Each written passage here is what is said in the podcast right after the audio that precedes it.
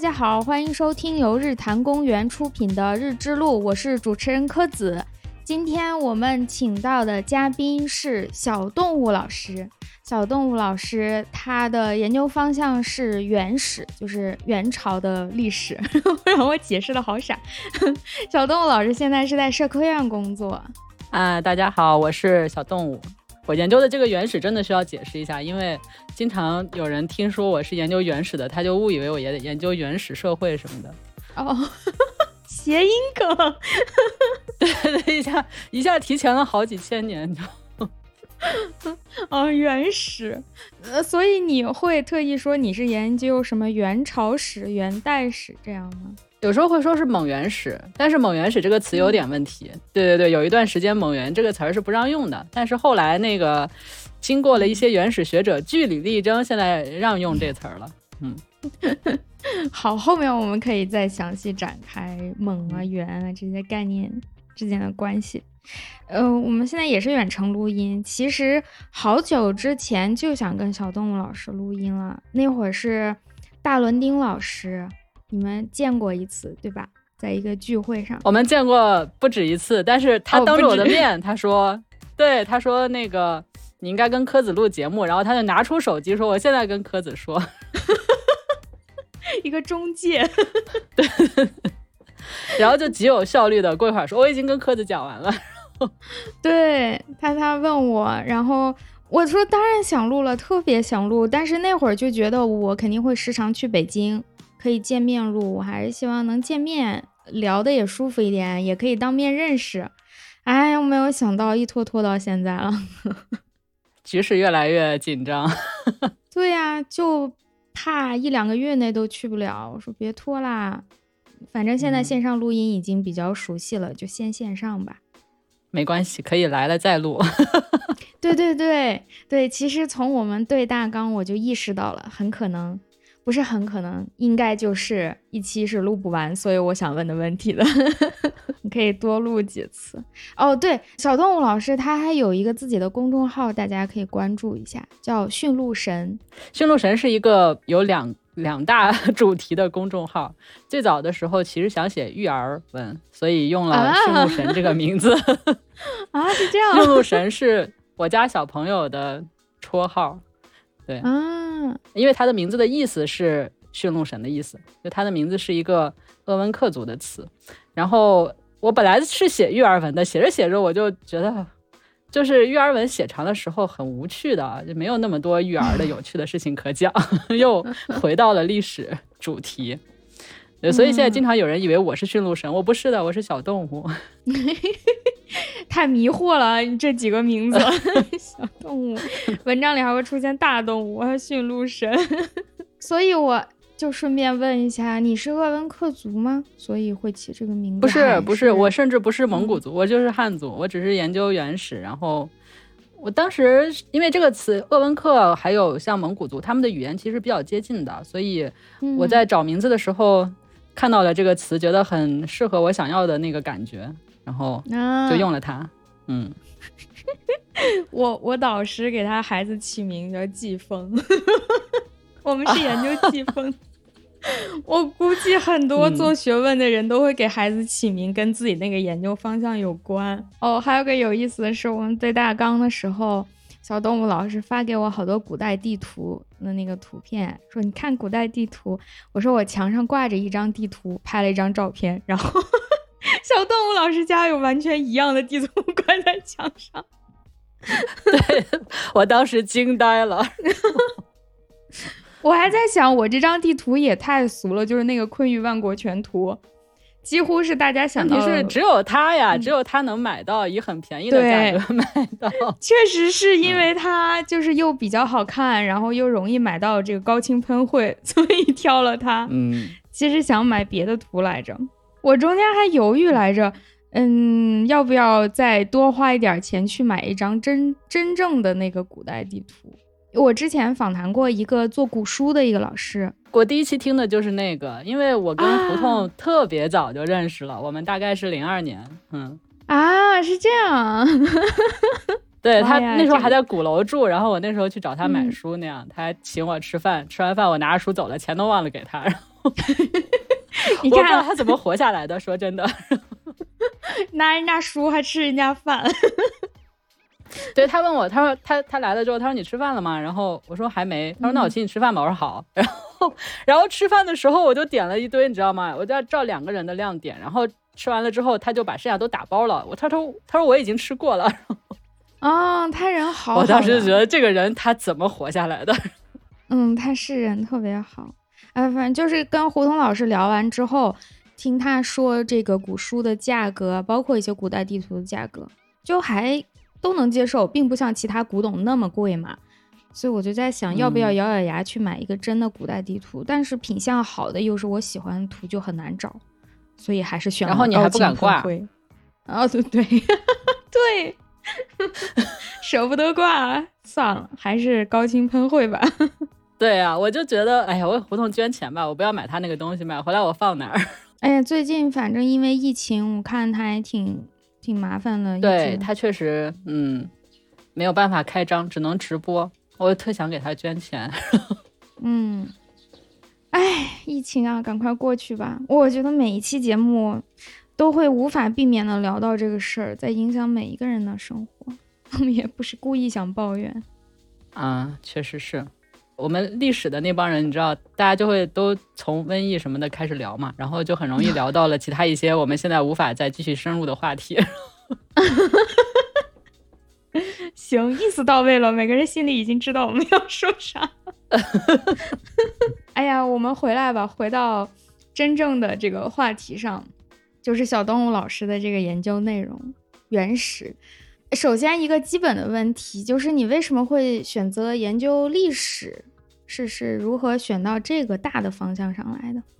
啊，这个问题真的是，哎呀，就是我发现大多数人可能不一定是大多数人，但是我认识好几个人，他们选择方向真的都非常的偶然。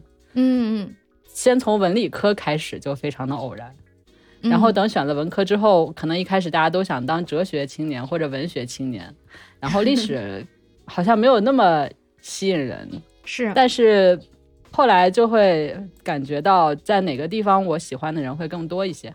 哎，不过说实话，我其实就是因为喜欢某一两个人，所以才会去选那个专业。嗯，做任何事情就是想跟喜欢的人在一起。嗯，那也就是说，你和历史之间的感情也是慢慢培养起来的，并不是一开始就嗯很喜欢，但是做的过程中越来越明确，我就是跟他这个对，历一开始没感情情，包办。那在就是历史的这么多大的方向里面，你是怎么确定啊因为见到了我的导师呗，还能怎么办？哦，我在做准备的时候就开始到处搜有关于原始的一些，尤其是入门的东西。其实我对原了解很少，我说我先看一下入门资料，打开 B 站，输入元朝，然后跳出来一个叫张帆教授的演讲，我就开始看，看一半我就给小动物老师发，我说我正在看一个叫张帆老师的演讲，我导师。世界太小了，我 一下撞到你手里。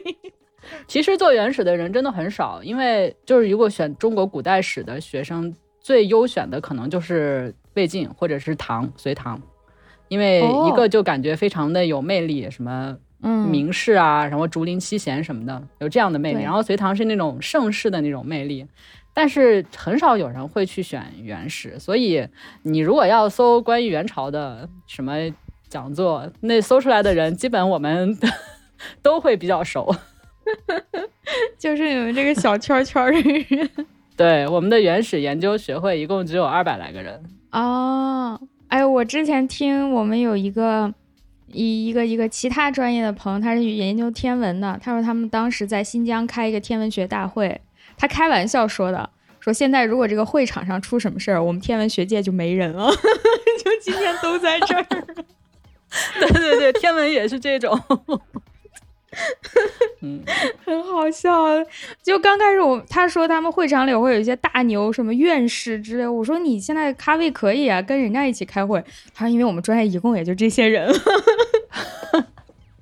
确实是这样的，我们也有过，因为我们有一年的年会是开车去元上都，然后再回来，然后大家就坐着那个大巴嘛，然后就说如果这个大巴要出车祸，然后我国的原始研究就会倒倒退几十年。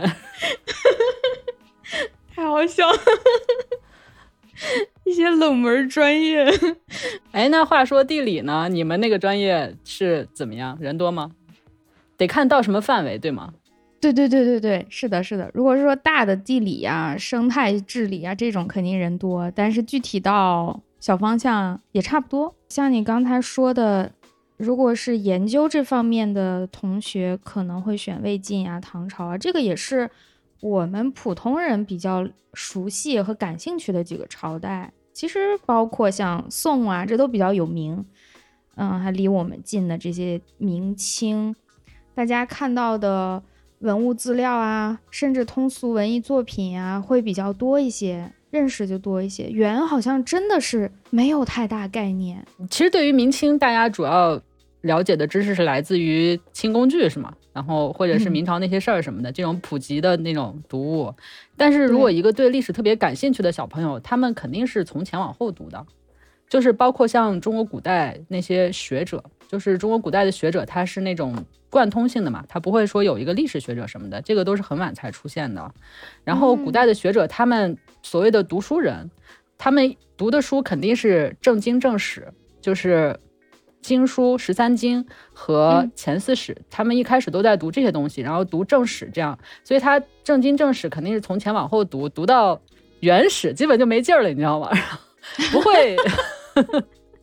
得非常有有能力和精力的人才能读到原始哦，所以他一定是对前四史最熟悉，然后可能会读新旧唐书什么的，这些会比较熟。但是到原始基本就已经老到平均寿命又不是那么长，然后 来不及。对对对，所以这个这个断代它的基础就很薄弱。它是在传统的学术中基础很薄弱，嗯。哦，就是自古有之，大家对原始的这个研究就不是那么强，关心的人不是那么多，而不是现在的。对，实际上所谓的研究原始，如果真的有什么研究的话，其实就是要到清晚期比较后期一点的时候才会有，因为那个时候大家就很关心边疆问题，因为那时候边疆有很多问题嘛，所以大家就会对，而且元代跟清代有很多相似的地方，所以清代的学者会很关心元代。但那个时候会有很多人读元朝的东西，但是从传统的这个学理来讲，大家对元朝就没有什么太多的积累。当然这也不是一件坏事，就是说后来其实我们我我要吹一个小牛，原始的研究水平在中国古代史里面是相当高的，就比相邻的断代都要高，因为它是一个具有国际性的一个断代。它的水平主要是靠全世界的学者所搭建起来的，因为全世界的人都很关心蒙古和元，他们其实当然更关心的是蒙古帝国，但是这是相通的嘛，所以研究原始的人，他们必须要，尤其是老一辈的学者，那个时候大家经常会，他们可能会必须要去国外去学，就是去去和那个法国的或者是美国的这些学者去跟他们进行交流，他们要。面对的或者要交流的群体是那样一个水平的，就会更高一些。嗯，这确实，在我看那个张帆老师他的那个演讲里，他就提到说，元从来没有把自己定义为一个中国的朝代，它是一个世界性的帝国啊！我才意识到这件事儿。如果从这个角度看的话，它就完全不同了。它不是我们传统上的从中原内部开始向外延展的这么。一个朝代，他的想法也不是承上，当然他不会想到他要起下了，就是突然发现这个视角完全不同以后，我我好像对元的那个概念和理解他的一些行为，就突然一下就通了。他从来就是一个世界性的，有更广的眼界的这样的一一个朝代，这样一个王国。没错，元朝的皇帝他不会考虑说，我就是要把中原这块地治理好。他所面对他要想的问题是比这个大很多的。但是从另一个角度来讲，就是它的难度就很高。就是如果要看原始或者看元朝的其他的资料的话，会涉及到很多语言方面的东西，然后人的名字你就很难记，你就根本搞不清楚 谁是谁。然后对于普通的读者来说，确实是比较困难的。所以你会觉得很多人他们不太去关注，也不太了解原始。嗯，如果我们感兴趣的话，有哪些地方可以看到一些更除了书、除了资料，因为文字的东西，像你说的那个那个名字啊就很难念，然后大量我们不熟悉的内容，可能有点难难理解、难入门。如果想看一些文物呀，这样更有亲近感的东西，应该去哪看呢？如果想比较集中的看的话，其实就是内蒙古自治区博物馆 会比较多一点。哦，因为内蒙古它它会有这种，它特别需要继承这个精神遗产嘛，然后它的博物馆会特别关注这个地方。然后像国博之前，它有时候办一些特展，就是有时候会办一些长城内外或者是关跟辽金元时期相关的特展，会从内蒙古借很多文物来。当然就是。国博的话，他自己不是有那个地下的基本展，基本展里面也会有元代的那一块儿，因为它基本展是按朝代排的嘛，在地下。然后像其他的，其实各个博物馆，就是各个省的省博，它按朝代排里面都会有元的那一块儿。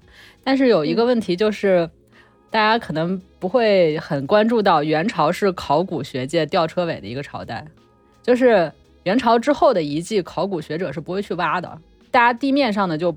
保护不过来了，已经，所以就不会去，很少说是会去挖发掘一个明清的一个什么城啊，或者是墓啊什么的。然后到元朝就已经勉为其难，极其重要的那就挖一下吧。然后如果是差不多点儿的普通的就算了，就只除非是譬如说墓葬，然后一个特别有特色的壁画墓。或者是一个墓群，或者是有那个墓志铭里面有字儿的这种，就是比较有史料价值的，他可能会去发掘。但是很多元代的东西对他们来说完全看不上眼，就考古学者他对对他们来说，就我们可能会分断代呀，就是秦汉啊什么魏晋。考古学者对他们来讲，他们的断代是分在史前的，就是譬如说，嗯嗯，新石器、旧石器，然后铁器、早期铁器什么的，然后。有文字之后的都是历史时期，历史时期对他们来说就是一块人做就行了。然后对于历史时期的学者来说，就很少会关注到元朝那那里。哦，明白了，呃，可以理解，可以理解。这个就跟咱咱们对待刚刚提到那个还是时间尺度的问题，它的时间尺度更长，然后精度要更粗糙一些，所以，嗯，是可能不会按朝代分到这么细的 程度。然后元朝的时间本来又比较短，因为如果我们只是严格的说有元这个国号之后，它其实只有九十多年，然后再加上蒙古，大概有一百五十来年，就这跟别的朝代就没法比了，就明显就短，所以它本来文物就少，然后挖的也少。反正我当时去那个陕西省博的时候，然后里面唐代的有好几个屋子，你知道吗？然后元代只有一个柜子。再说那是陕西省博吗？但当然，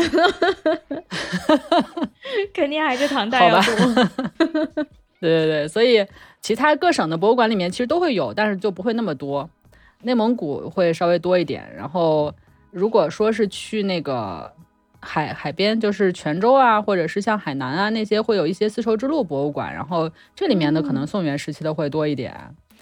但是如果你要去国外的话，比如说你去蒙古国国立博物馆，那里面就有很多。当然，它也会更偏重于早一些的，譬如说匈奴啊，或者是更早期的东西。但元朝的也会有很多。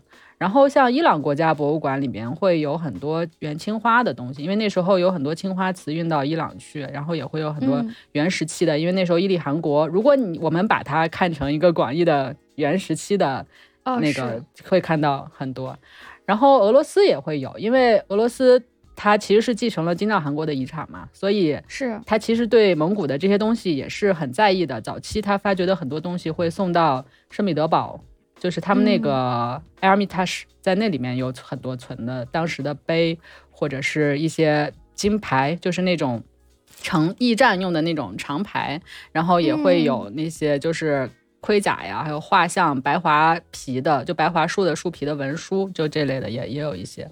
嗯，然后如果要看遗址的话呢，现在比较重要的元代的遗址，其实呃有一些各地的都有一些小一点的，但重要的就是那种城址吧，像元上都，就锡林郭勒盟镇蓝旗的元上都，然后元大都也有那个遗址。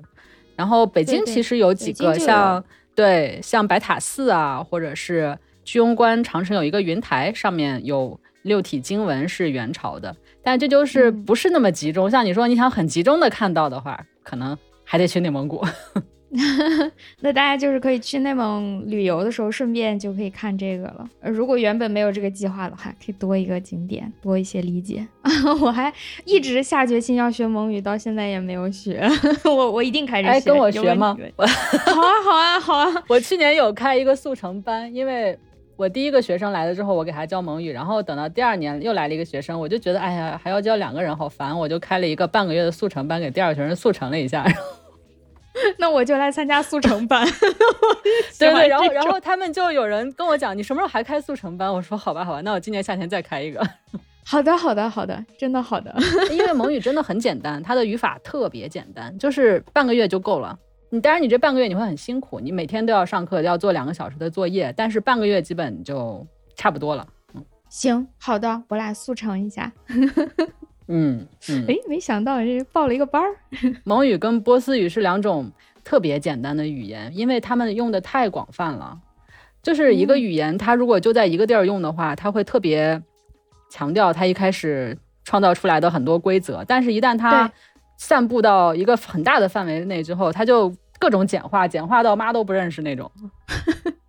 哎，我之前学韩语的时候，他们很自豪的一点就是说韩语很简单，这个跟咱们思路不一样。哎，就是中国人很喜欢强调我们汉语很复杂，我们有什么深奥的规则，这种呃微妙的语法之类的。但是韩语的这韩国人，还有我那些韩语老师，都会很自豪的说，我们韩语非常简单，包括一些以前没有文字的那种只有语言的国家。后来学习了韩语的那个字字符以后，把它吸收过去作为自己的那个书写工具，他们很自豪这件事，他是很希望自己的语言变成一个容易被掌握的东西的。哦，我还觉得挺有意思这个思路。哦，我不太了解那什么国家吸收了韩语的文字。呃，他们举例说到的有非洲的这种国家，我不知道有没有其他的，就是那种地方它本身只有语言，只有方言，没有书写文字，所以就把韩语的那个 Hangul 借过去了。天呐，我脑中出现了一个鲁豫，你知道吗？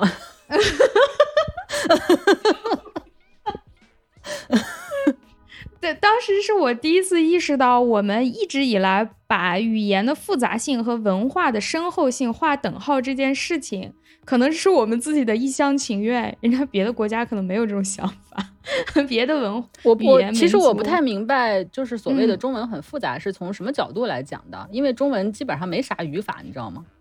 我也觉得，我没觉得，对啊，所以它复杂在哪儿呢？哎，就是我说的很简单，的那种语言也是没有语法的，就是很多人会讲说波斯语，你想要把它那个内部的那些什么东西弄清楚，会非常的困难。但是这跟我们初学者没有关系的，就是你想要掌握嗯它的语法是很简单的，它就没什么语法。蒙语也是这个样子，所以我所说的简单的这个简单，我觉得就是汉字它可能复杂在它的文字上，它的文字会、嗯，文字太多了，所以非常复杂。但是从语法来讲，其实没什么语法。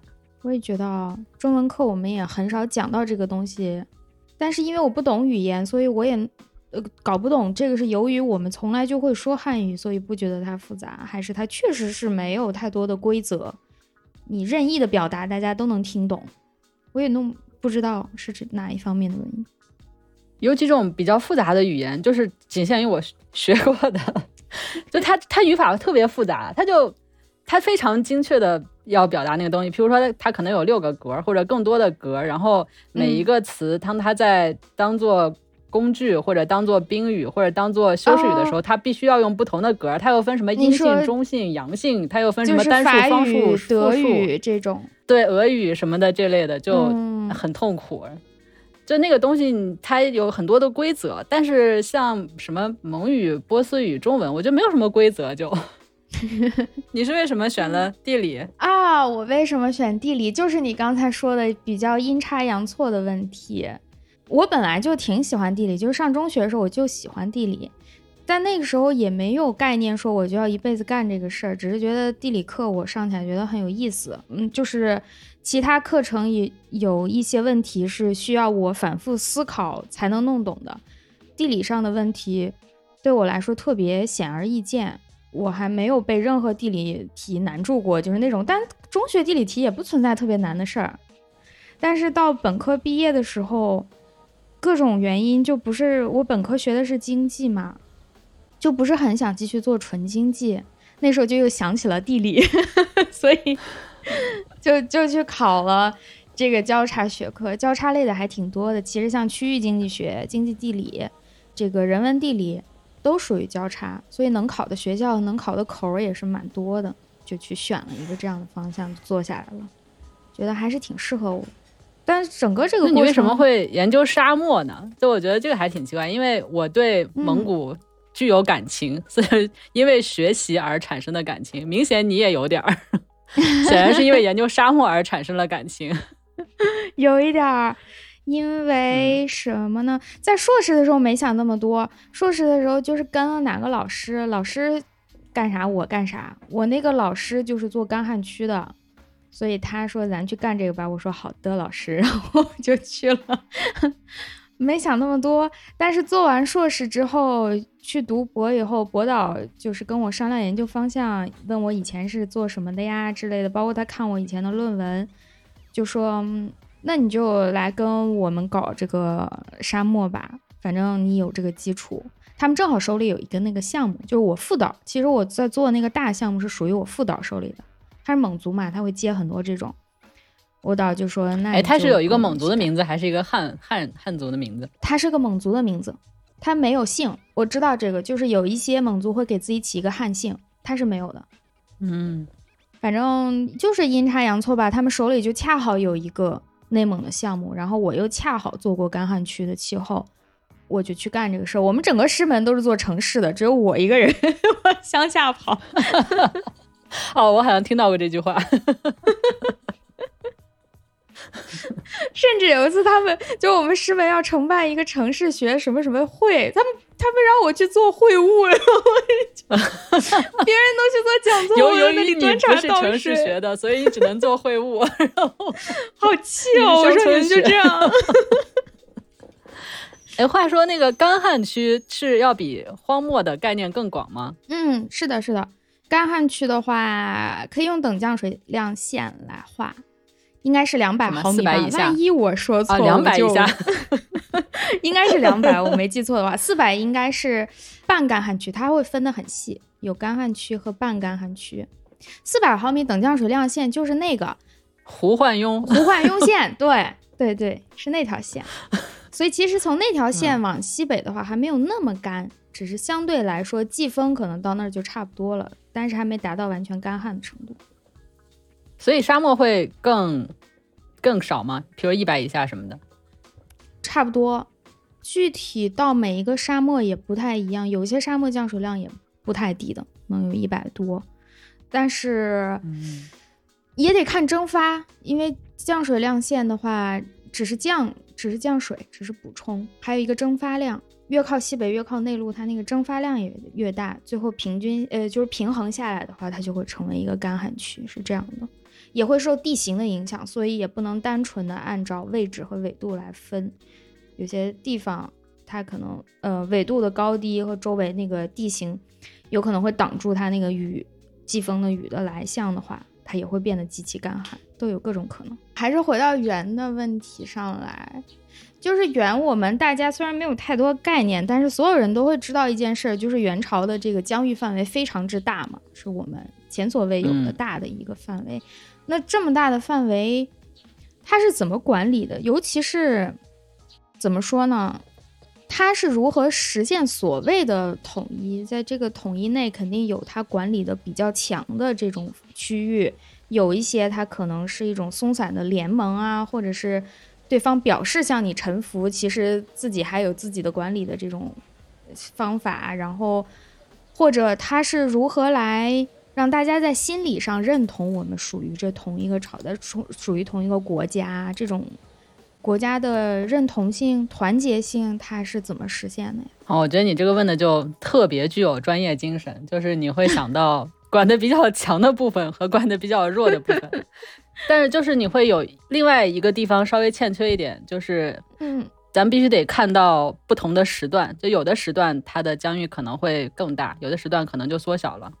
嗯，对，之前就有人在那个，哎，曾经有一个 app 叫悟悟空问答，然后我曾经在那上面给大家回答问题，然后就有一个特别就很多人在关注的问题，就说元代的疆域有多大？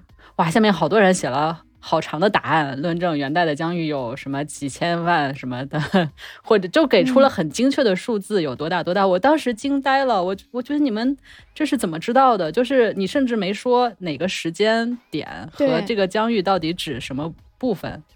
是的，就连如果我们只说元朝的话，它前期跟后期都不一样，更不要说还有蒙古帝国的那个时期。嗯，所以就是如果要讲这个的话，首先得看你你要了解什么时间段，因为我们都会知道，在蒙古时期，它有一个比较，最起码是名义上的比较广泛的统治，但是到了元朝之后，其他的几个汗国对于元朝而言，已经不是一个直接统治的地方了。所以，如果我们看地图的话，在元朝。它只是有今天的中国加上蒙古国，再加上西伯利亚的一部分，嗯，这样的一个疆域。但是在蒙古国的时候，它是一直从东边，从中国一直到西边的到多瑙河这一大片，就是在鼎盛时期，就是连今天的伊朗，就是中亚和西亚的伊朗，然后一直到俄罗斯今天的像莫斯科啊，还有像基辅什么，就是乌克兰的这些地方，全都是在蒙古帝国的统治下。嗯，所以在不同的时期，他的统治方式肯定也是不一样的。但是元朝的君主他自己，我不确定他当时内心有没有想过，说我需要让大家有一个我们都是蒙古帝国的臣民这样的认同感。就他可能对于他来说，他所谓的认同感就是说，你承认我对你的统治。嗯，这个可能跟我们今天的认同感会有一点差别。就在那个时候，蒙古国的君主，他的就或大汗，他的想法就是说，你只要到我这儿来了，你本人或者说你的子弟子侄来到了我这个地方，亲自来了，或者是呃你最重要的人来了，就表示你臣服我。这个是他看来一个最重要的一个标志。所以他不管到哪个地方去打下来之后，他首先要求那个地方的君主要亲自过来到他这儿来。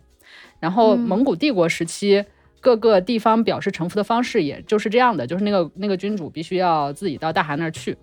有一些比较有趣的，就是他们还会花样翻新的弄出一些表示我向你臣服的一些那样的仪式。就譬如说，当时那个序列兀打了伊朗之后，他就建立了那个伊利汗国，然后周边的一些他没有亲自去打，但是要打算向他臣服的那些那些小的那些君主，然后就各种花样翻新。有一个人他就。做了一双靴子，把自己的脸印在靴子底儿上，然后他就把那个靴子送给了序列物，然后，然后就给序列物看，说：“你看我的我的脸在靴子底儿上，这样你的尊族就可以把我的脸踩在脚下。”我然后 那对，所以。就是他们需要这样，就他们表示臣服的时候，他们首先就他们个人来了之后，他们还要自己再加上一些花儿，表示我对你是很忠诚的，你要相信我对你的忠诚。在这样的武力威胁之下，太可然后，然后还有还有一个另外一个稍微悲惨一点的故事，就是当时的那个法兰克国王，他们呃听信了蒙古的将领的那个谎言，就是当时在。伊朗地区有一个蒙古将领，就给他们写信说说我们可以一起去夹击那个，就是去打仗嘛。因为当时那个耶苏拉耶路撒冷还在穆斯林的，就是控制下，然后说我们夹击，然后把耶路撒冷给你，然后我们要其他的地儿。因为对于那个欧洲的基督教势力来说，他们会特别想要这个圣地。对。然后那法兰克国王就特别开心，然后就派了一个传教士，带了好多礼物，就说带了一个金子做的一个礼拜堂，是那种可以移动的，因为可能他也知道蒙古会游牧嘛。然后还在里面放了一些圣物，然后派他那个使者送到那个蒙古高原上去。然后送过去了之后，蒙古的那个当时那个是一个。皇后在摄政，因为大汗已经去世了。去世了之后，他要等待下一位大汗选出来，中间是前一任大汗的妻子会会来统治。这个是一个他们的风俗，是那位女性在统治。这时候他就很高兴的跟大家炫耀：“你看，这个他们像我们这样投降了，就是投拜了，因为他们送了礼物过来，人也过来了。”然后就说：“好了，你回去吧，以后你每年就这样送过来就行了。”就是对他们来说，呃，那个时候他不存在。比如说外交啊，或者这样的情况，就是你只要人过来，你给我送了东西过来，我就认为你是投降我了。嗯，照我们来说，我们可能会认为一个统治会需要有很多其他的条件，比如说你要交税，然后对对对征兵的时候你要出兵，对，这是两个最重要的。但是这个就是你说的强统治，在比较靠近的地方，比较接近于蒙古本土的地方，像西夏，当时那个成吉思汗要出去打仗，打花剌子模的时候，他就跟西夏说、你要出兵，然后西夏表示说你要是打不过你就别打呀，然后然后成吉思汗非常愤怒的，非常愤怒的去把花剌子模打了之后，回身就把西夏也打了。那可这不吗种是 作这种死，对吗？然后 这种是你所说的强统治，但是这更加边远的，就是你所说的，由于疆域过大，而你没有办法让他给你出兵，就是你要打仗，你也没法等他的兵过来的那种偏远的地方，可能就是剩下的就是共富，而你去收税，可能成本都抵不过那个交通的成本。对，然后可能他所认为的就是我统治你的，就是你表示效忠，你人过来，然后给我们有那个贡品，就是这样的情况，他也就 OK 了，他也就接受了。包括后来忽必烈他统治，就是他建立元朝之后，像在中原就是传统中国的那个中原王朝统治的这个体制之下，他是采用了这个体制，所以他有一套很明确，这些地方是归我的，像这些是没问题的。但是他肯定也想向外扩张，他会想要让南洋的那些国家来表示他们的忠诚，尤其是像比较近的像越南，他一直在跟越南打仗，然后他就会要求你，首先你的国王要过来亲自见我，然后其次你要给我把你的那个户口，就是像那个你的户口名册得交过来，让我知道你有多少人，其实就是为了收税嘛。对然后还有就是我出去打仗，你要给我，譬如说我要征日本，你要给我造船嗯啊，或者说你要出兵，就是这样是强统治。但是再往南的一些，就像譬如说像今天的印度次大陆的，或者像印度尼西亚的一些地方，他只能就要求说你到我这儿来给我送一个表示臣服的一个表册，就是一个。那个时候叫金叶表，可能是一个金属的一个册子，上面写上我愿意臣服什么这样的东西，能送来这个他也就满意了。但是这个就是一个很弱的一个，我们认为是没有统治的，但是在他的心目中可能会认为我对他是有一个这样的统治，一个非常弱的一个名义上的服从关系。嗯，对啊，这个你说他服不服从你呢？他完全可以送完之后还是干自己的。对，这个是极其极弱的一个 心理胜利法，我感觉。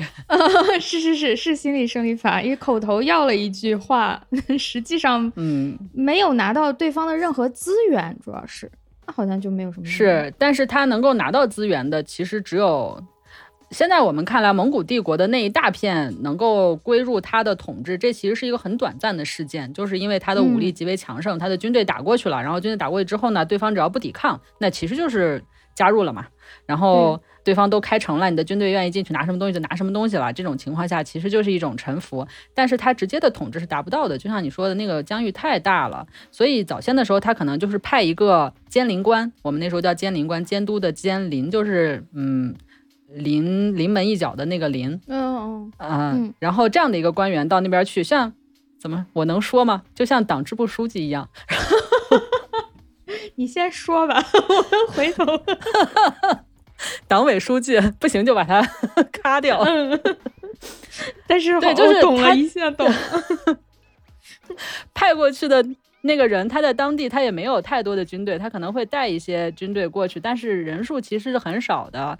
他在那个嗯地方只是表示了蒙古人在那边有一个统治，但一切其他的就是具体干事儿的人、具体的官府、具体的宗教领袖、具体收税的人、具体的制度，还都是用当时当地的。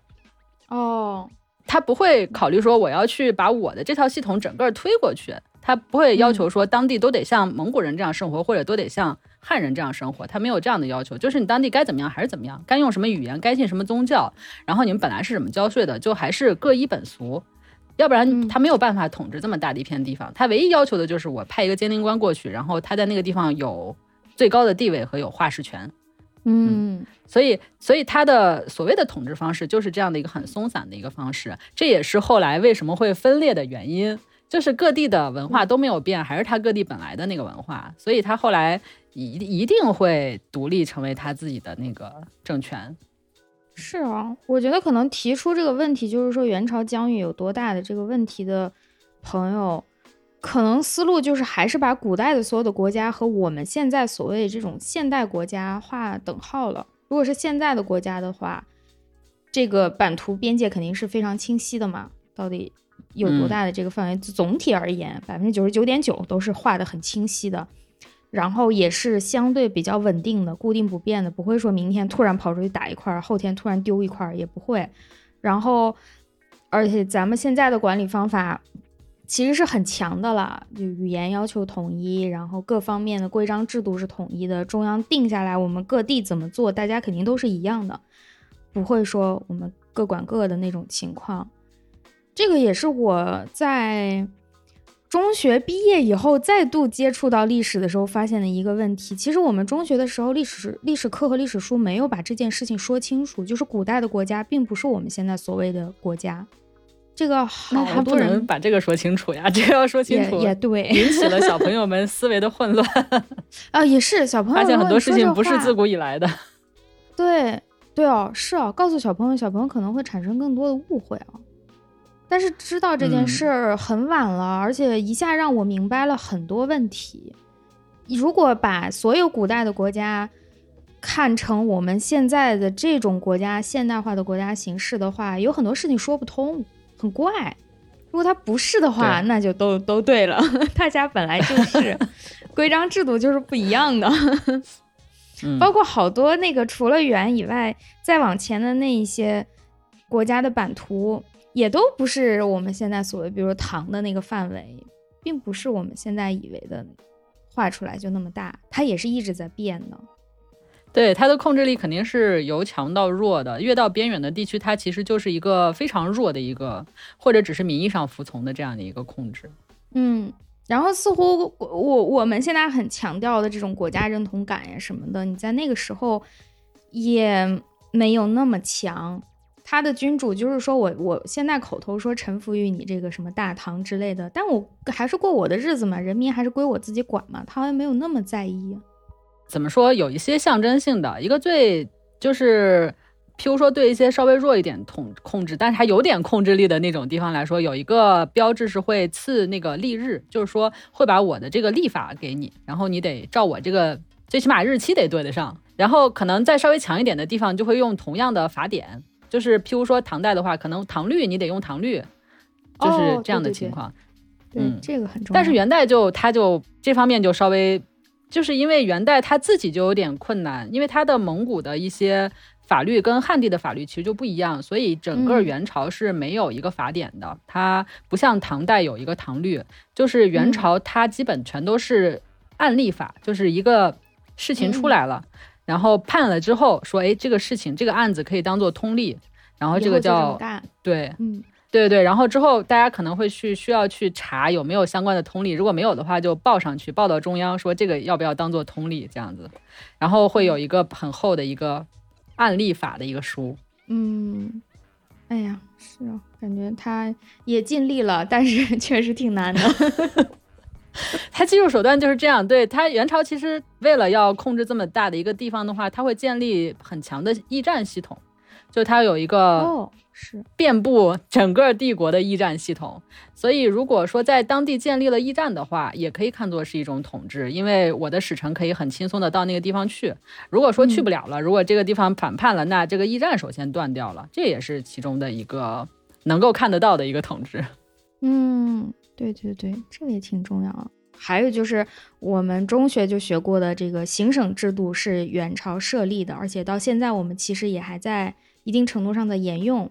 行省的这个划分，那他设立这个行省是从哪儿来的呢？这个主意，包括这个版图，呃，这个这个各行省的范围，它是怎么画出来的？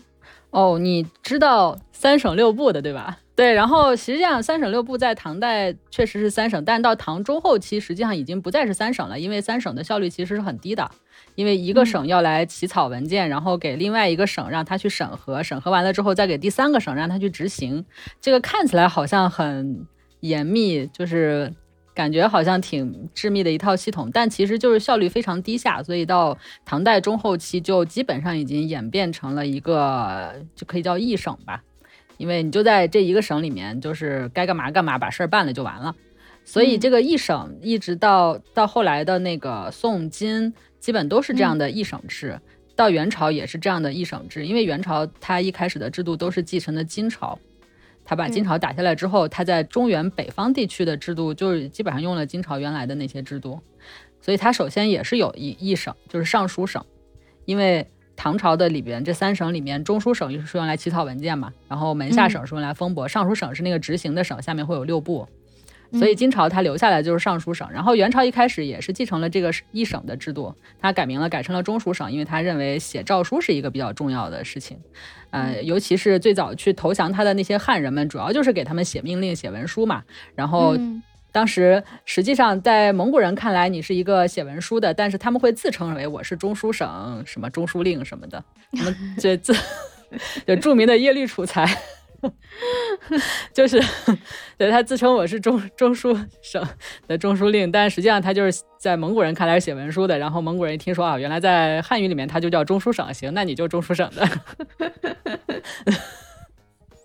对，然后然后所以元朝它的最高的那个政府就叫中书省，其实相当于我们的国务院嘛。然后。这个中书省他就什么都管，因为本来蒙古人人家的那个制度就很很简单，非常简单，他们不需要太多的那个行政系统。因为在草原上的话，最重要的可能一个是军事系统，另外一个就是有需要有一个判案子的人，他们叫扎鲁呼赤，就是专门断案的。对他们来说，行政系统没有那么重要，就是他看不出来行政系统能干嘛，所以就是中书省就把什么都管了。然后呢？大家 也能想象到，这样的一个机构，就是像我们所说的强统治的范围是很小的，它统治不了太多地儿，所以它如果要继续往外扩张的话，它会在那个地方设一个行中书省。哦，是中书省的派出机构。对对对，派出所呀。对对对，对，就是就是一个派出机构，所以。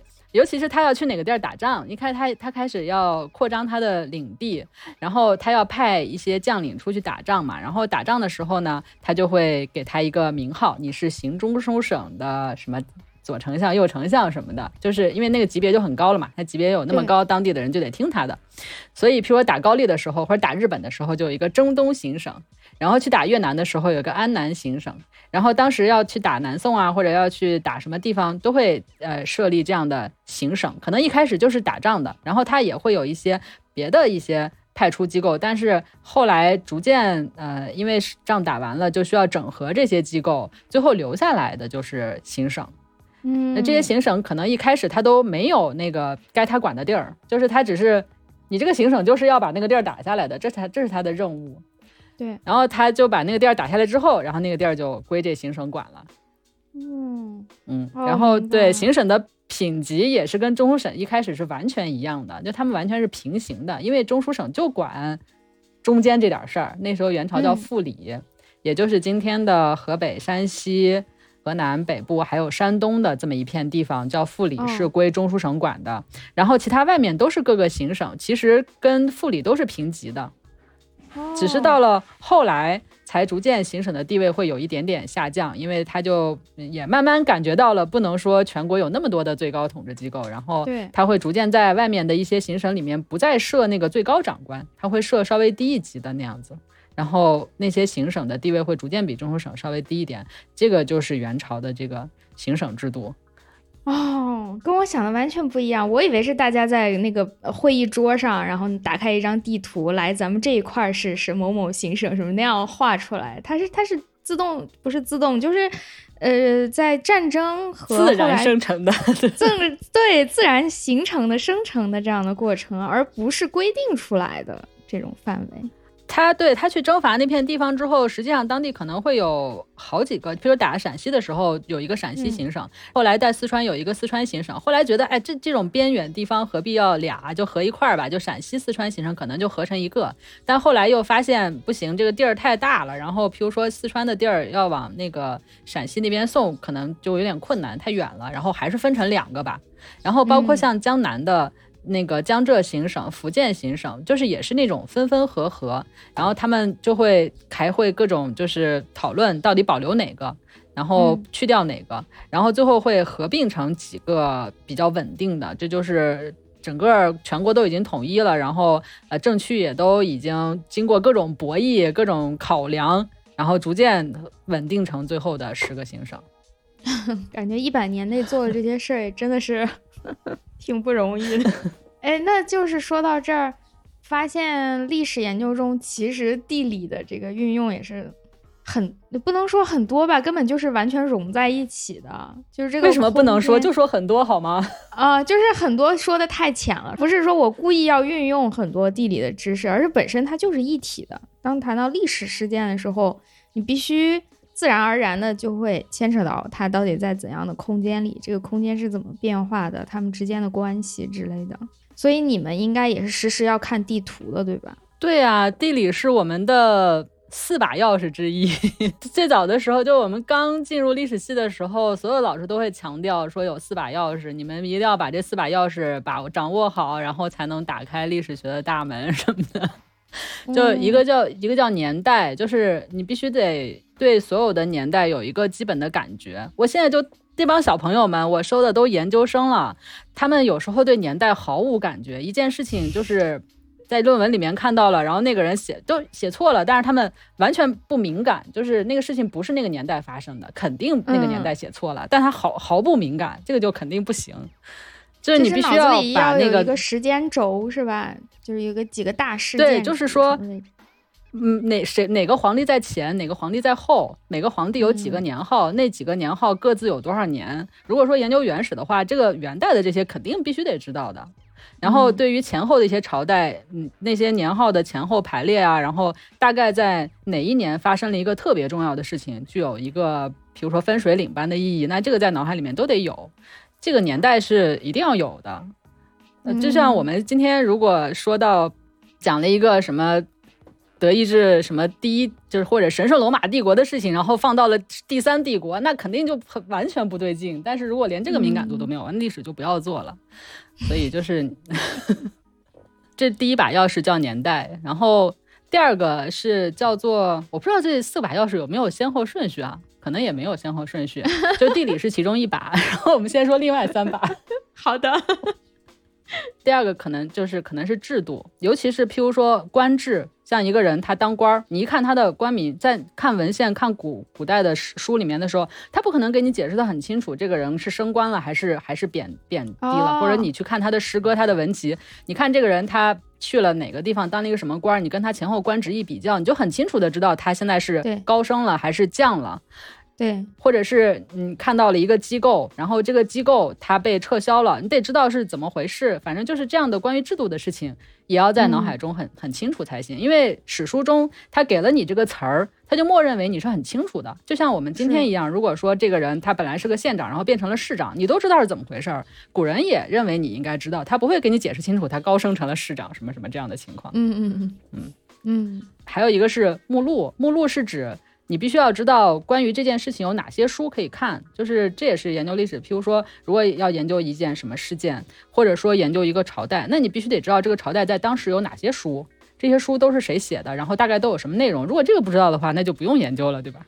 所以这也是其其中的一把钥匙。然后就是地理，地理也是一个，就是他会默认为你一定知道的信息。嗯，就好像我一说柯子是兰州人，那我肯定得知道兰州在哪儿。然后兰州人大概是一个什么状态，对吧？就是兰州人肯定对敦煌很了解，兰州人肯定在。我已经紧张了。对，然后，然后他大概率生活在一个比较干旱一点的地方，然后可能他小时候的时候一直那个什么空气质量都不是很好，然后全中。冬冬天会比较冷，然后夏天也没有很热，喜欢吃面食，就这都是在这个地名中包含的信息。然后现在克子在南京，他的生活状态是什么样？你一听到南京这两个字，你是可以想象出来的。就是这些是他带给你的信息。如果说看古代史的时候，看到这些地名，不能像今天这样有这么细节的这种意识，但是最起码你得大概知道。这个地方在什么，在哪儿？尤其一些很重要的地方，譬如说，如果一旦说潼关，那对潼关是个什么位置？然后他在那个地方，如果说蒙蒙古人大军南下，然后打到了凤翔，然后那个当时潼关的守军怎么怎么样？如果你不知道潼凤凤翔跟潼关的这个相对位置，那你就完全搞不清楚是怎么回事。对，所以它是一个告诉你一个词，后面就隐藏了很多信息的一个东西。这些信息你在文献里面是不可能看见的，必须得在你的脑子里才行。嗯，确实是。所以就是所谓的一部分的这个地理学，它是从历史这里延伸出来的。确实有这种说法，就是批评说地理学就是集邮，它不是一个科学。它就是把这种零散的在地球上发生的事情收集到了一起，比如说历史当中发生的这一些地理知识，它其实应该属于历史。历史曾经是无所就也不能说无所不包，但是它的包容面是非常大的。就是我们过去的那种就是关注历史的学者，他当然不会只关注历史，因为他读正经正史，他所关注的是整个的社会问题，就是所有的。从古到今的，他关注历史是为了解决他的现实问题，然后他关注的那些经书也是，就是对他来说，那些经和史都是他要面对的人类社会的这个问题。但是到了今天，历史学里面很多承载的任务已经划分到各个社会学科里面去了，留给历史的内容其实很少。我们可能现在就只是去考察在过去的时空里发生的真实的事情，我们甚至不去想这个事情。它里面承载了什么样的社会组织结构，或者说不去想它里边有什么样的哲学含义，或者说有什么伦理道德这些东西，对于我们来说已经都被划分出去了。所以历史学它所留下的内容变少了，这是我觉得在地理方面可能也会有这样的一个问题。但是你看，你们发展出了很多现实主义的 现实性的 功用，可是历史。尚未 有这样的功用，嗯，这样的困境，我觉得在这种历源远流长的基础学科里面，可能多多少少都会有一点，只不过我们还没有想要去解决它，可能我们还目前没有面对这个困境，就是我们还有一种盲目的自信，不会说明你们还有自己的那个比较稳定的核心，我们也还好啦，我我嘛一个刚入行的一个新人，做好我手头的东西就不容易了。但是偶尔看到这个大佬们在讨论这些问题，他们会考虑这个了。他们需要考虑学科该往哪里去，哪一些是我们现在的前沿，哪一些是已经就是无需讨论的或者被分散出去的东西。看到他们的讨论，我也会想一下啊，那我到底在干嘛？我做的东西在这个大的演进过程里处于一个什么样的范围？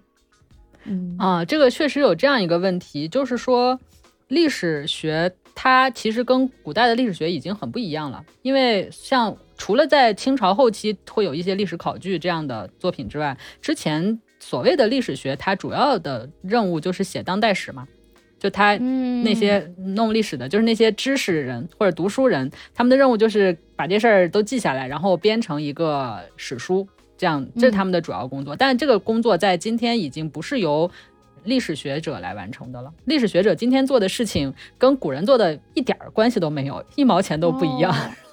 我们研究的历史，古人是不会去那样研究它的。就古人可能也会去想，在过去的时光中，到底那些事件都是怎么回事儿。他们也会去写，比如像《资治通鉴》这样的书，他们会去考虑说，呃，历史是怎么发展的。但是他们所要做的是用他们的一个。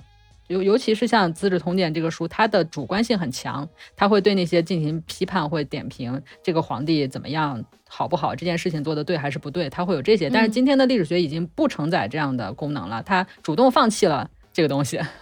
哦，对，所以历史学到今天的目标已经跟过去不一样了，所以经常进入历史系的学生，他们到过一段时间之后，他们会产生迷茫感。我我为什么要做这个？而且如果他没有这样的野心。他只是说，哎，我老师让我干嘛我就干嘛，或者给我一什么项目我就把它写了。他如果没有这样的野心的话，他可能会有一种虚无感，就是我为什么要做这个？我就是为了钱嘛，或者说就是为了完成这个项目嘛。然后另外一部分他可能有有这种野心，他有一种野心就是说我为什么不能承载过去的读书人他们要承载的那种功能？他一旦有这种野心的话，他发现他做不到，就是现在的历史学者已经没有那样的位置让他去做这件事情了。嗯，当然也个别的可能会有，就是包括去给什么政治局常委上课的老师，然后可能会会有那种就是对有历史学背景，然后去当国师的人物，嗯，可能会有这样的人，但他不是大部分历史学者能够去做的事情。嗯，这其实也是当现代历史学的困境。嗯，如果说到地理学的话，我显然没有那么了解。但是显然，过去的地理学者面对的任务，今天的地理学者也不用再去面对了。就是一个，就是他们可能需要向大家来介绍这个世界，但是今天我们看一下谷歌地图，基本就。就比那时候画的地图要明明确多了。然后另一方面，他可能需要去写这样的，就是从哪儿到哪儿多少公里。就地理书最常见的就是写这些东西，然后各地都有什么风俗。他的目标就是把这个记录下来，或者把它整理出来，向大家介绍。但是今天的地理学的任务已经完全不是这些了，所以地理学可能还在挣扎，就是他可能要搏一下。就是我希望是一个对现实有用的学科。然后我希望我能够做到一些现实的事情，所以他们要考虑地理学要干要干什么，我们为什么要做这些事情？但历史学他们已经，我感觉很多历史学者他们已经接受了这样一种状态，就是说我的研究历史的目的是为了我个人境界的提升，以及对永恒对永恒的追求。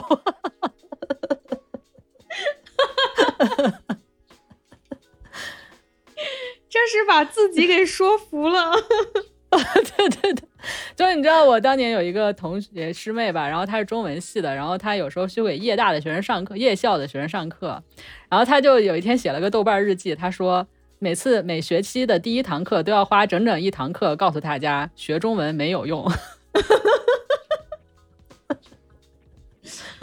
哦，真的是这样啊，确实，你刚刚讲的时候，我想到了为什么大佬们会。很急迫的谈论地理学要消失这件问题的时候，他们是希望第一，地理学有一个自己的独特性，有一些问题就是由我们这个学科来解决的，而不能被拆分到其他地方去。第二，就是他还是迫切的希望和现实世界有关，希望能解决眼前的急迫的问题，是一个有用的工具。大家还是蛮纠结这个事儿，包括我们做研究也是，你最终。你做出来这个结果，它要揭示一个普适性的规律，然后能够应用到其他的区域去解决一个大家关心的什么什么问题，就好像这个事情是我们很在意的，所以会产生一种存在性的危机感。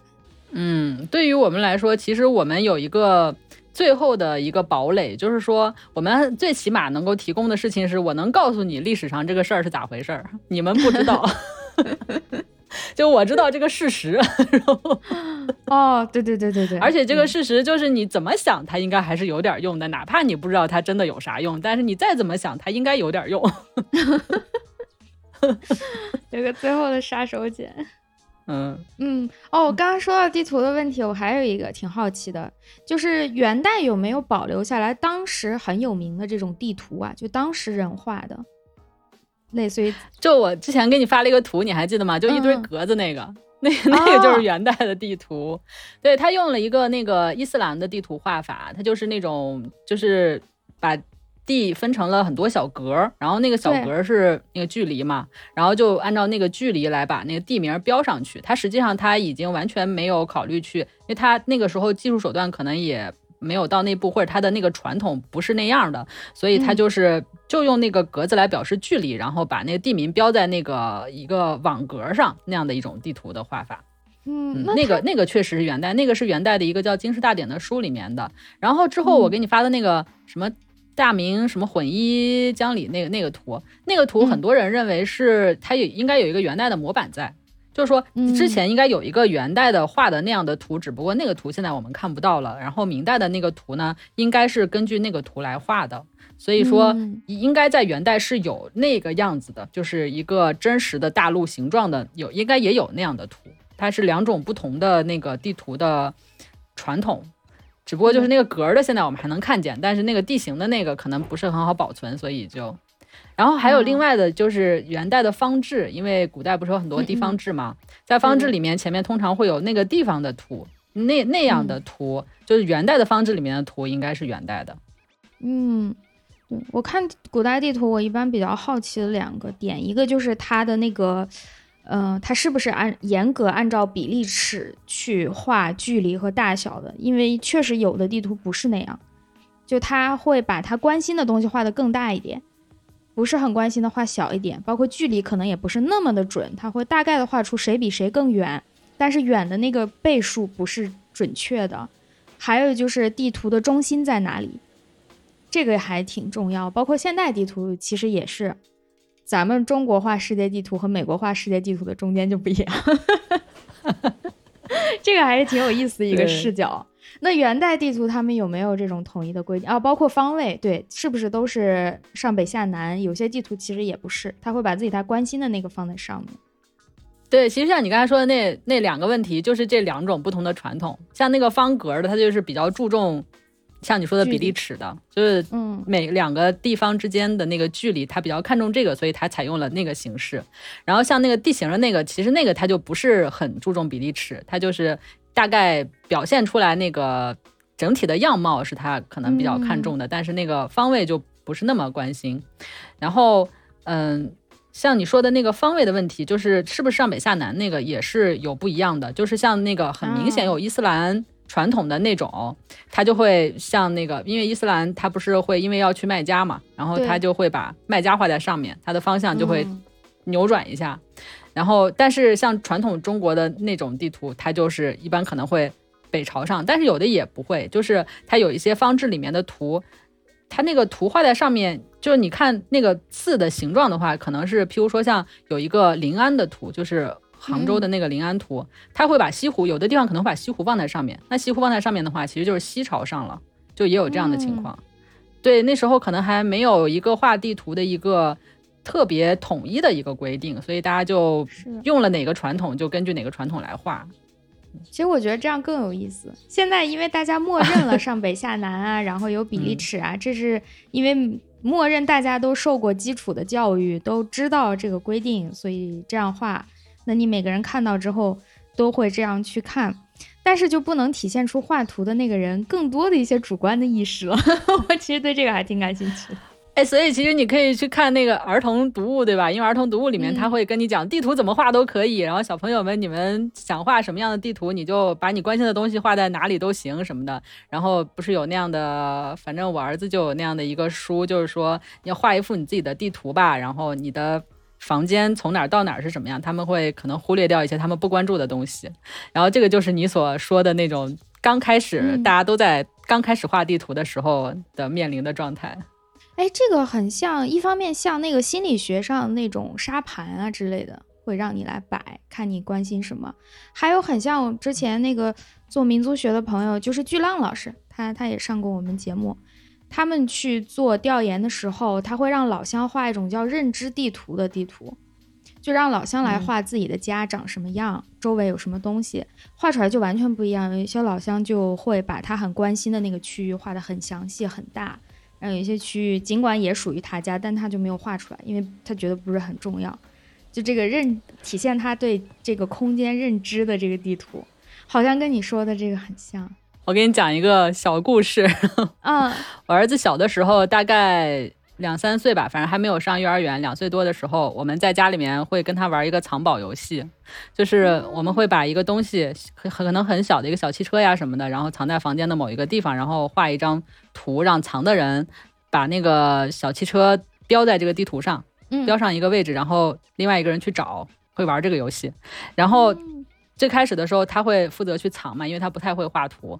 然后他藏完了之后，他会出来，然后他爸爸在那里画图，他会他会喊说：“爸爸，你记得要把那个柜子上面的瓶子给画出来。”就，对对对，因为对他来说，那个瓶子可能是他藏汽车的地方，他会关注到它。对，然后他就会觉得，如果你不把那瓶子画出来，我就没有办法来标我藏的汽车了。然后，这不就知道了。对呀，所以我就问他呀，我说你是想让你爸爸很容易找到，还是想让他找不到？他说我当然想让他找不到啊。我说那你没有考虑过，你让他把瓶子画出来？小朋友很受打击，就他他那时候还没有办法意识到，我知道的东西别人可能是不知道的。这个是需要跳一下这个逻辑的。他认为他只说了瓶子，他他的世界改变了。当时 过早的学会了这些，哎呀，你们家小朋友好惨哦。哦，原来现在小朋友的教育这么有意思，我还以为我小时候受到的教育，老师是会告诉你有些事情应该他有他正确的做法，比如画画，太阳一定要画成红的，然后地图一定要画成上北下南。我们小时候受到的教育还是这样，他不会让你自己去发散的。啊，现在我不知道小学是不是那样，但是在更小的时候，在家庭教育和幼儿园教育里面的时候，已经。相当发散了，没有那个目的性的情况下就很发散。但是小学的话，它目的性出现了，所以就没办法。嗯，哦，对，这个历史地图集可以给大家推荐一下。我也有，我也有这一套的电子书，就是中国历史我觉得大家应该都要有。对，这个书太好用了，确实太好用了。因为我是想搞懂，我做的那个地方是属于呃农牧交界带嘛，我想知道那个交界带到底是从什么时候开始形成的，就翻了这个地图。交界带什么形？这个怎么样知道呢？你指的是，因为如果一个政区的话，它什么时候形成，这是比较明确的。可是。所谓的农牧交界带是怎么形成的？这个要怎么看出来？只能我自己去推了。嗯，它那个农牧交界带比较典型的一个标志，其实就是长城，这还是一个好事儿，因为有了长城，所以我大体上啊可以根据它的那个范围，然后它也会反映在行政区划上，因为它对。对它生产方式不同，民族不同，文化不同，一般也就会形成它这个行政区的不同。反正当时是为了查这个事儿下了这一套的书，大家也可以自己去找，我们就不传了，这个不好 不好直接发给大家，大家自己找吧，还是挺好找的这套书，可以买到吗？其实我很想买一套，可以啊，这个书可以买到啊，我经常拿拿这个书，就是所有学生来了之后，我先送给他们一人一套这个，因为这个是一个。因为我现在都已经无纸化了，你知道吗？书太多了，然后能用电子书我就会用电子书。但是这个书的话，我我会觉得学生可能会没地方放别的书，但这个书一定得有一个拿在手上看的。嗯，其实地图我现在有时候也会用电子版，但是地图有个纸质版的，真的是很容易翻，很方便。对，而且这个我买了八开的那个，就有更大的那个。我们现在用的这个是十六开的嘛，然后八开的那个上面是有地形的，那个是更早出的一套，然后嗯，那个上面的区划有的跟后来的这一版会略有不同，当然后来的这修订了会更准确一些，但是那个上面有地形，可能不不不是你所要求的那么好的地形，但是它有。我还在想好难画呀，那个时候的地形现在怎么知道呢？那个下了电子以后我就懒了，我应该再去找一套这个纸质的。方便很多，嗯，这个好耶。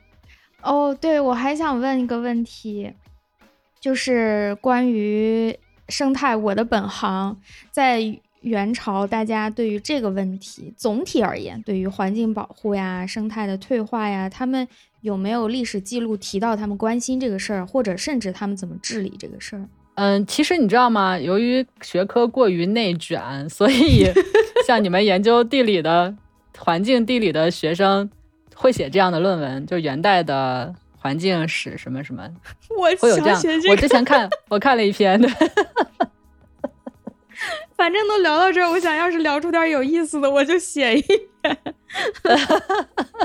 博士论文都已经写了，硕士也有。哎呦，那我来晚了。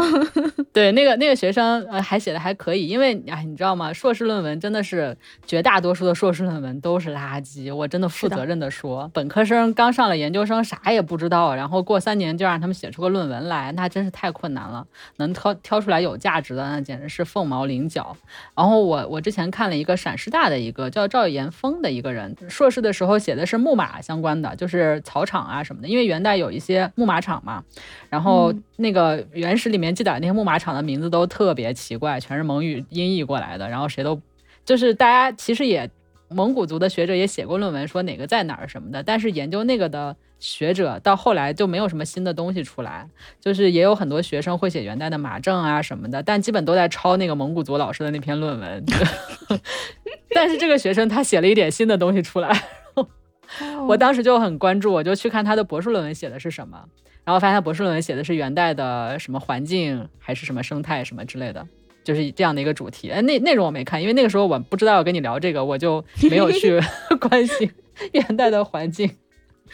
但我看了一下目录，就是他没有提到元代会有就是荒漠化或者是草场退化这样的问题，就或生态保护，会有一些论文，他会把一些元代的概念去放在生态保护里面，就把它归类进来。嗯，这个你要说它是生态保护也可以，譬如说他们会要求你你要怎么样保护水源，因为对他们来说水非常重要，或者要求你譬如说打猎的时候你需要某某个地方有禁猎区什么，类似于这样的，它也是一种生态保护。但是具体到我们今天说的荒漠化或者是土地退化、草场退化这样的情况，在元代的史料里面其实是很少的。对于他们来说，我感觉那个时候他们的草场还够用。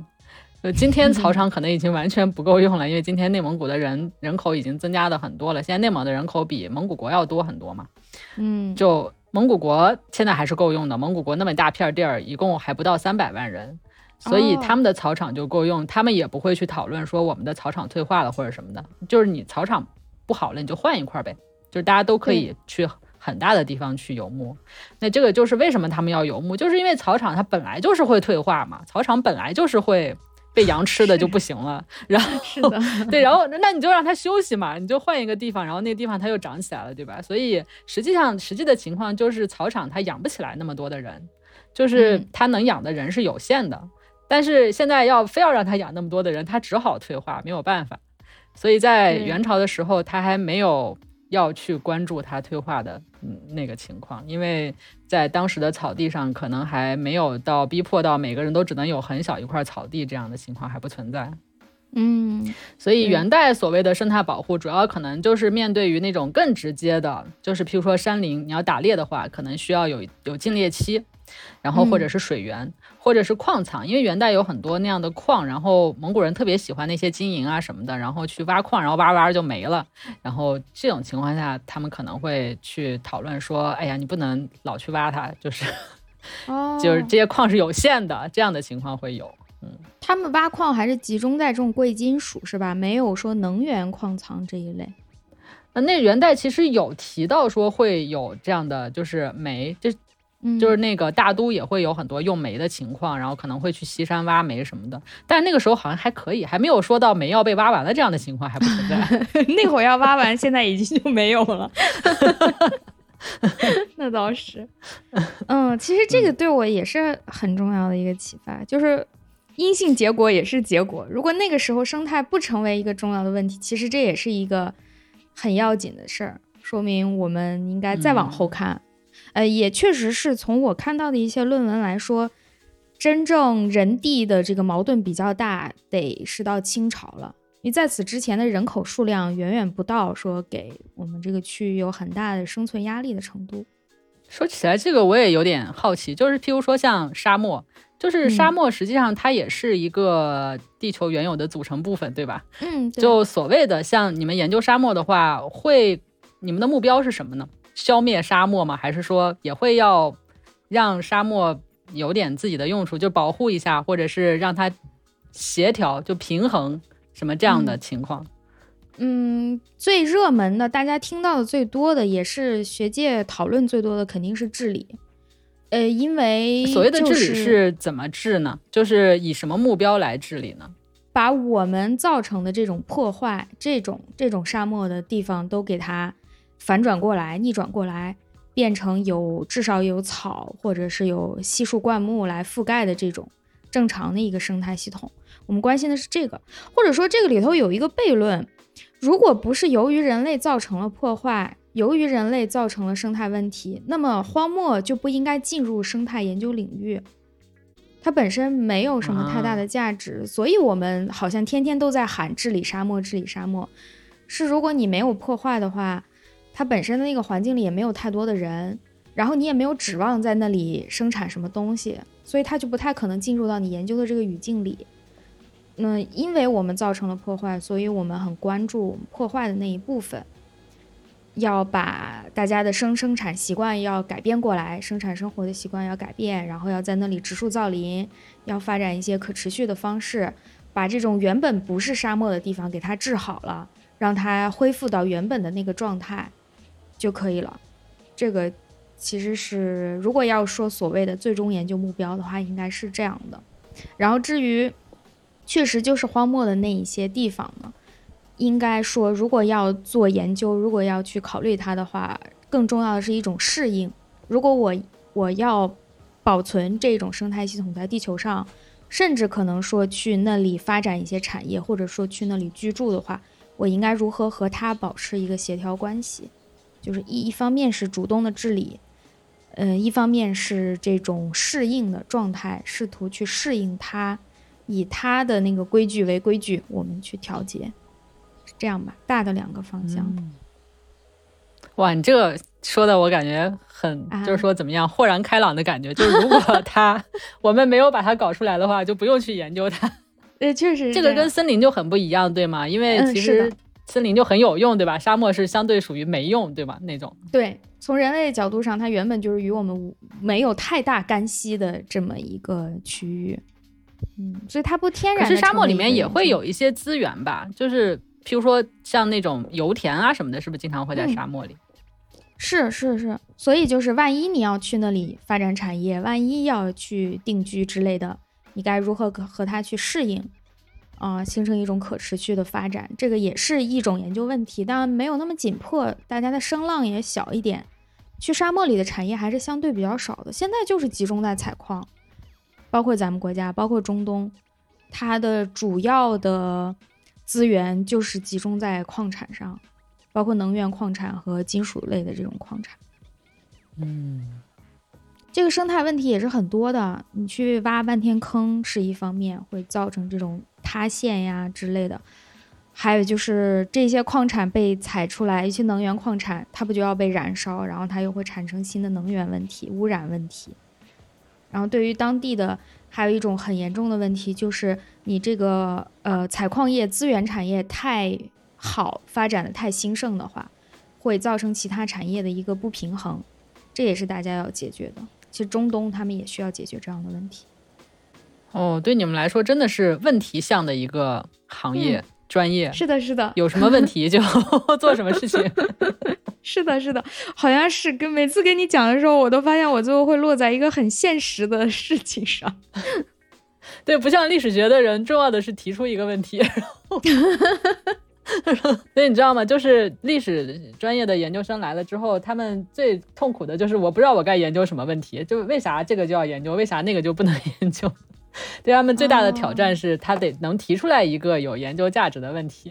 因为我我爸妈是学历史的嘛，他们就一眼看穿了我干不了这一行，他们可能发现我提不出什么问题。我还总体是比较实用主义的这种思路。其实人大多数都是实用主义的，但是你知道吗？就是你知道历史学的，尤其我们就是会开始想去想，就是脱离了生存压力，有了一个职位之后，就真的会想我为什么要做这件事情？就是历史到底能有点啥实用性？我都已经想了不知道多少个答案。比如说，我认识了一个朋友，那我肯定想知道他是个什么样的人。我如果想知道他是个什么样的人，我就得知道他的历史，所以这就是研究历史的意义。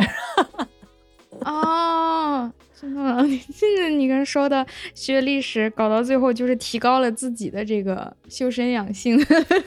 对，就是提高了我的境界。如果学中国古代史的话，提高了我对中国的认识。哦，有有有有一个，哎，这个是一个扯开的话题，有一个科幻片叫《黑镜》。你看看过，或者至少听说过？哦，我没有，大概讲什么？我好像听说过，还挺有名的。不过这个好早了，是英国的一个系列短剧，它是一个英剧，其实是科幻主题的，就是总的主题就是科幻会对人性和人类造成怎么样的一种挑战。其中有一集就叫“你和你所有的历史”吧，还是叫“你就是你所有的历史”。就是设想有一天，我们每个人的眼睛都变成了摄像头，你随时可以把你生活里的所有事情都录下来。如果哪里需要确认，你就可以马上看回放。这个好像是一个好事儿，结果就变成了大家的生活就没有一点点隐藏了。它里面的例子就是夫妻两个人吵架，呃，说什么哎，就是鸡毛蒜皮的那种事情，比如昨天垃圾你没倒之类的。如果现在的话，可能扯扯两句就过去了，谁也说不服谁就算了。然后他们在那个剧里头就开始看录像，确认到底那个垃圾扔了没扔之类的，然后就会大家变得极其的。在意真正发生过的真相是什么样，也没有办法说一些善意的谎言，也没有办法把一些鸡毛蒜皮的小事就这样糊弄过去啊！我在我为什么开始讲这个片子了？突然想到了你刚刚讲的，想了解一个人就要了解他以前发生过的所有事，但是那是一个极端的讲我们需要什么样的历史？那个历史，你知道你知道那个叫什么吗？你那个就叫历史虚无主义啊！好大一个帽子啊！你知道吗？就是说，历史虚无主义这个词，现在大家可能会认为是一个，就是所有的词它造出来，它都是有一定合理性的。我们可能有的时候会觉得历史虚无主义这个词用来作为帽子，就是压在了很多不应该被它压的东西上面。但是它最早出现的时候，它其实指的是我们，当我们去说一个历史的时候，我们本来关注的是我们认为重要的东西，但是呢，这时候你。扯出来了一些鸡毛蒜皮的事情，然后去消解它本来的含义，这就是古典主义跟现代主义之间的区别嘛。就是说，我们早先的历史其实都是古典主义的，就是我们在看待历史的时候，我们是追求历史带给我们的有价值的那个部分，我们是是要从历史中获得力量的。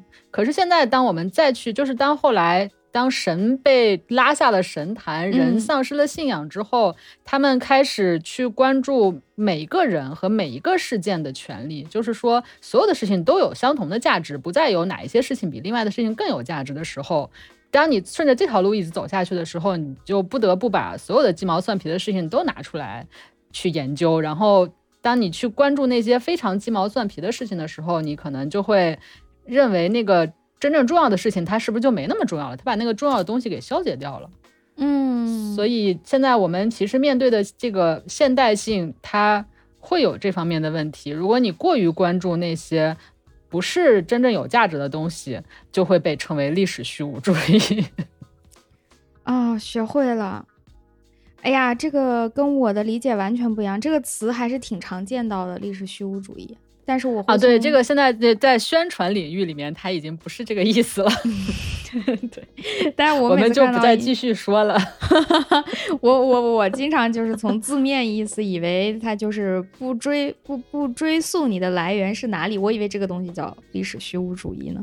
那我理解的。我给你举一个。例子哈，这个例子呢，实际上我们说历史虚无主义的时候，通常说的是建国以后的事情。但是我们举一个古代的例子，假定我们说到唐太宗李世民的时候，我们不去强调他的那些重要的人生功绩、丰功伟绩，我们只是强调他日常中的，譬如说我们写了一篇文章，专门论述他做了哪些鸡毛蒜皮儿的不好的事情，然后。这种在现代的宣传领域就会被称为历史虚无主义，就是你为什么专门写一篇文章来讲这个事情，然后你为什么不去关注它重要的那个方面？虽然我们认为我们应该去关注重要的东西，但是另一方面我们也不愿意用这个东西去攻击那些历史学者。可是，在宣传口，它就是另外一个场景。嗯嗯，好的，这个更展开了，我们私下聊。但是，但是从你这么一说，我意识到我对这个词的理解其实一直不太对。嗯，太强了。嗯，哎呀，好的。我发现我们聊了两个小时了，可是真的，我的问题只提了一半，已经了吗？我的问题都还没有开始问，所以真的，我们很有必要再录一期。希望一个月内能见面。如果一两个月还见不到，我们就在线上再录一次了。哎，你你是要来吗？你要来北京吗？就是说有什么经常要来的契机吗？主要就是录节目吧，因为很多很多嘉宾都是在北京，然后也见见朋友，很多朋友都在北京。我原来想的是大概两个月左右来一次，没有想到有疫情这种东西。啊，对，如果没有疫情的话，我应该经常会去南京。啊，是吗？因为我们的原始研究协会的秘书处就在南大，南大有个原始研究室，因为最早的中国的。研究原始的重镇和核心，其实在南京大学，但是现在他们已经非常的衰落了，因为南京其实对于原始来说，它它不需要继承元代这个文化遗产，南京都会觉得我们为什么不研究民国史呢？或者为什么不研究六朝史呢？为什么要研究原始呢？所以他们就得不到太多支持，嗯，但他们的历史的精神一直在。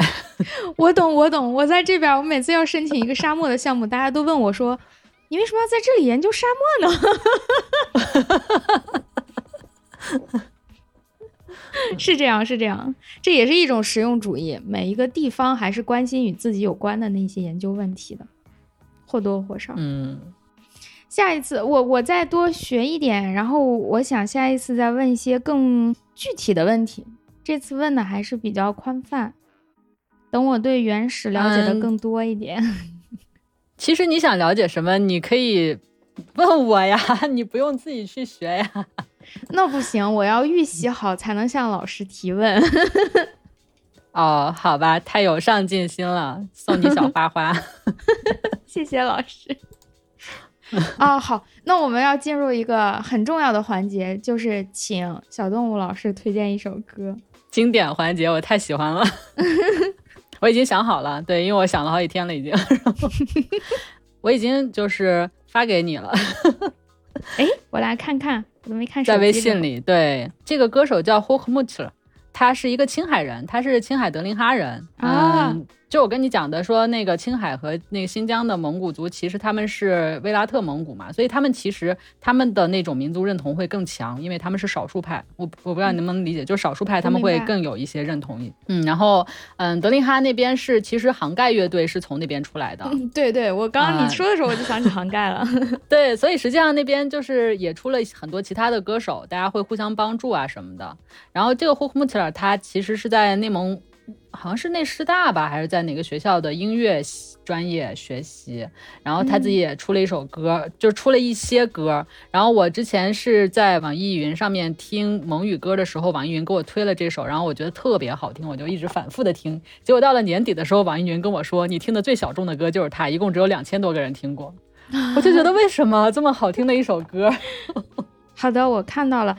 呃，经过今天在这个节目里放一下，应该又会多几百个人听 我的播放量。好的，太好了。好嘞，好的，好的，谢谢。那我们最后就放这首叫《赛日故乡》，待会儿我也先来听一下这首歌。谢谢小动物老师。过一段时间，谢谢，我应该就会线下或者线上再约你录一次。好的，我们先看一下有没有人听。如果这期收视率过于、收听率过于惨淡，我们也可以。那也没有关系啊。嗯，我们我我很想问这些问题，所以不管有没有其他人听，我都一定要再问出来。哇，这么不功利的一个节目，这么好啊？对啊，又不挣钱，我还不能问点自己想问的事儿吗？好有道理。好的，谢谢，谢谢，谢谢小动物了。好吧，那今天就先这样啦。OK，那我们先关录音啦，拜拜大家，拜拜。好的，拜拜。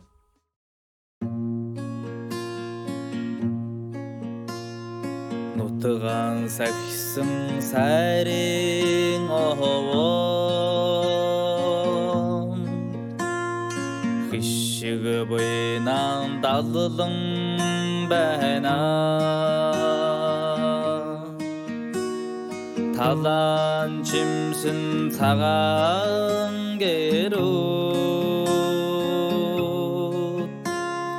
Болонгор түмнэмин амин өлгийё Асын газраас тотороод байдаг нь Арун шүтэнд сайрын овоо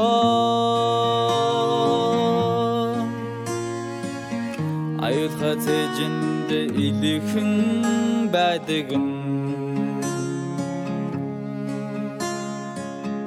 Ачил ихэд аав ээж хоёр мэ Цагийн улаан тэмээдэн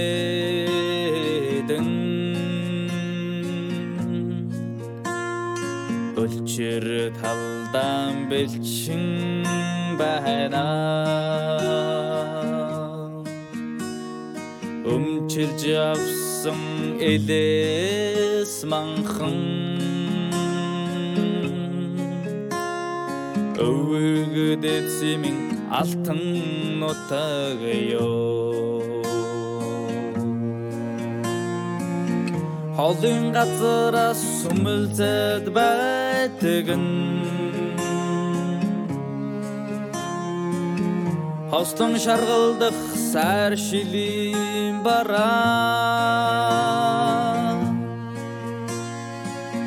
Хонгор багын насыг дуудаад байдаг нь Ховорхон заяатай нутаг минь believe.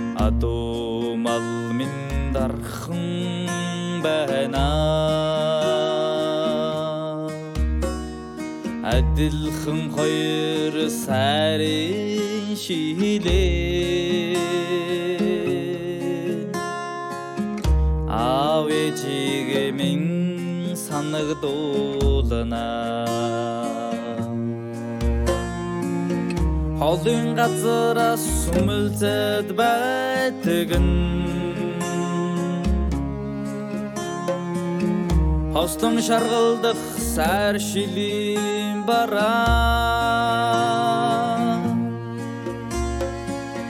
Хонгор багын насыг дуудаад байдаг нь Хаврхан заяатай нутаг минь билээ